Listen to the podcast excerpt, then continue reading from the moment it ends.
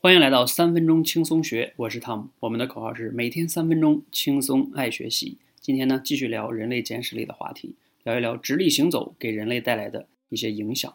不知道你有没有发现啊？所有的四肢动物中呢，人类几乎是唯一一种直立行走的。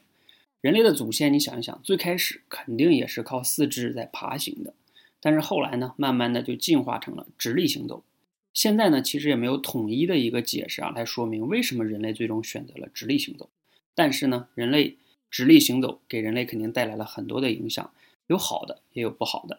我们先来来说一下好的影响。你可以想象一下，人类的双脚它就可以走路了以后啊，它带来了一个最直接的结果，就是因为站得高了嘛，它视野就更开阔了，它更容易发现一些猎物，或者是想要攻击我们的敌人，比如说狼啊、狮子啊等等等等，那容易逃跑嘛。那第二个呢？更重要的结果是什么呢？就双手被解放了，没事儿干了。你想啊，我们人类的祖先也不能让双手闲着嘛。那用双手来干什么呢？我们比较容易想到的一些简单的事儿，就是拿它来丢一些石头，或者是拿一个大棒子去打猎物，等等等等哈。那这个呢都是比较简单的。我们都看过一些电视上的节目啊，有一些人他天生双手残疾，他没有办法，他只能用双脚去生活，比如说写字啊。甚至是打字啊、敲键盘啊，它都能做到。也就是说啊，根据用进废退这个原理，如果我们经常用某一个器官，它就会变得越来越灵活。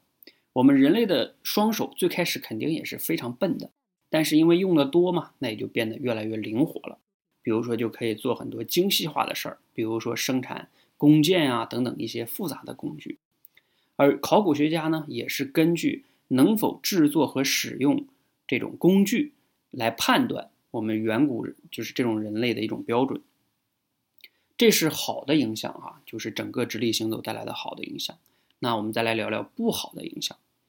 我们当代人呢都有各种各样的颈椎病、腰间盘突出病，但你有没有听过狗啊或者猪会得这样的病呢？应该不会。为什么会这样？就是因为直立行走，我们的整个的脊椎被直立起来了，而且脊椎上面呢还有一个非常重的大脑。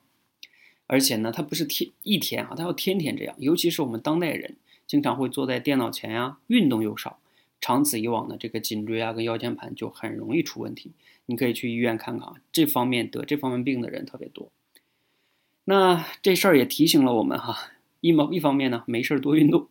如果你实在不爱运动啊，可能没事儿你在家里多爬一爬也挺好的。好，直立行走呢，除了我上面说的这两方面的影响，一方面是好的，还有一些不利的哈。